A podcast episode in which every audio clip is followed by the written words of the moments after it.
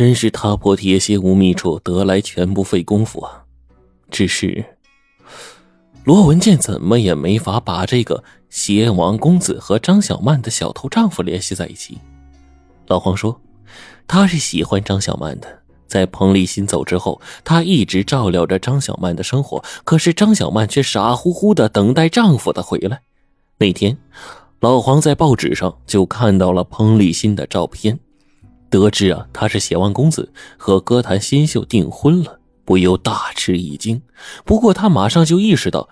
机会来了，于是他有意的把这张报纸拿给张小曼看，好让她死心，好接受自己。可是没想到，却引发了张小曼的哮喘。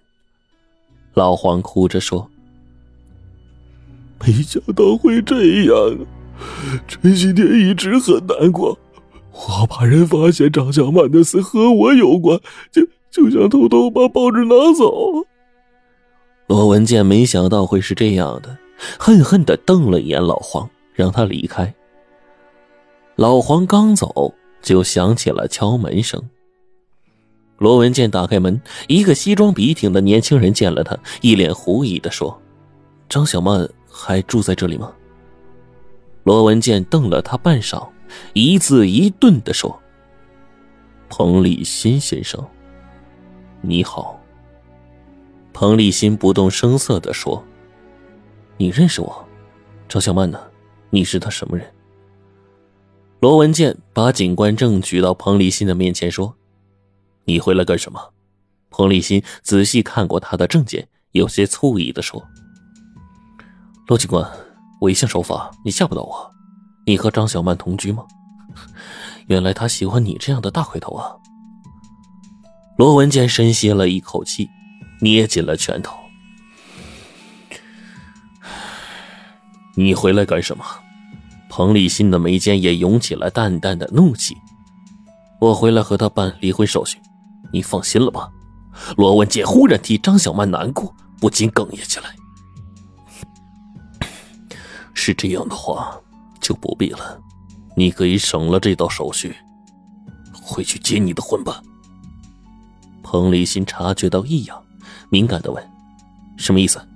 他用力的击开罗文健，闯进了门去。房间里灯光下，张小曼美得炫目的笑颜，在两只白蜡烛中间静默明灭。彭立新忽然的僵硬成了木偶，呆呆的注视那熟悉的容颜，又轻笑着摇头：“你们在和我开玩笑？”张小曼，小曼。他急急推开卧室的门，门是锁着的，没有被推开。他失神的站立在那儿。渐渐的开始相信了，曾经深爱过的妻子，确实已经不在这个世界上了。罗文健冷冷的问：“你能不能告诉我，鞋业大亨的儿子怎么会去卖蛋糕？怎么会去当小偷？”彭立新的嘴角微微颤抖：“我，我只是……”罗文健猛地一拳打在了彭立新的脸上。一拳把他打翻在地，你只想跟他玩，你这个公子哥！半晌过后，彭立新和罗文健鼻青脸肿的坐在客厅的地上。早在我去古城之前，我和文一就订过婚，这次只是向媒体公开，我们两家都是从事鞋业出口的，想借这个婚姻扩大自己市场份额。在这种婚姻里，爱情不值一提。彭立新长长的吐出一口烟。后来，我到古城办事，在一个酒会上看到张氏集团的千金，她并肩带着一个粉红色的玫瑰，下巴扬得高高的，看起来真像个公主，真是打动我了。倒不完全是她的美貌，而是她的骄傲。让人又爱又恨、刻骨铭心的骄傲，让我灵魂出窍。他却根本没有注意到我。向他献殷勤的，算是王老五太多了。罗文健理解这种感觉，所以等他出事之后，你就抓住了这个机会。彭立新说：“我感到很受伤，尤其是当我骗他说我是卖蛋糕的时候，他竟然深信不疑。但我真的很喜欢他，甚至半骗半哄的和他结了婚。我装出一无所有的样子，希望他会爱上我这个人。我买了很多玫瑰和毛绒玩具，骗他说是我偷来的，他竟然真的信了。无论我怎么努力，我们的关系越来越僵。我的心慢慢的凉了。这个时候，父亲催我回公司。走之前，我留给他一颗贵重的钻石戒指，那是我个人财产的一半，价值二百三十八万。罗文健惊得眼珠子都快掉出来了。二百三十八万，彭立新低头呢喃着，确实很疯狂。我只希望他在明白我的身份后，能看得起我一些，即使看在钱儿的份上，我也认命了。罗文健本能的提醒彭立新：“快去找找那枚戒指还在不在。”彭立新有些黯然，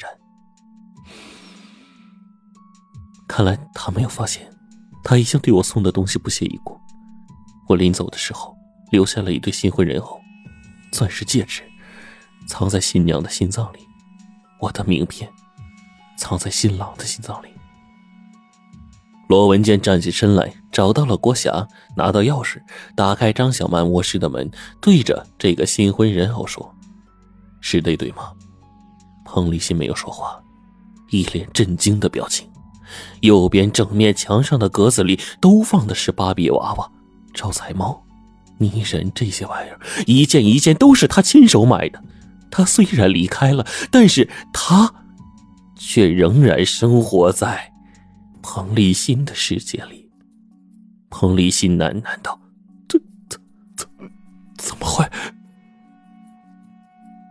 罗文健动手帮彭立新把人偶拆开，人偶做的很巧妙，从头发里到脚底都可以找到小小的寸头。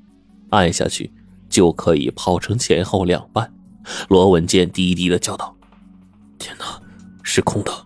你的钻戒不见了。”与钻戒同时消失的，还有新郎肚子里的名片。罗文健立刻报告上级，封锁小屋，彻底的清查。十五分钟之后，由徐宁带队的搜查小组到达现场，立刻展开搜索。这个时候，隔壁的门开了。郭霞走了出来，见到罗文健站在门口，想问出了什么事，却一眼认出了他身旁站着的彭立新，他不禁眼圈一红，忙让他和罗文健上自己家里坐。郭霞的家就像一个温室，挨挨挤挤都是一些植物，各色的花卉和阴凉的绿叶错落有致，把这不大的空间装点的清幽宜人。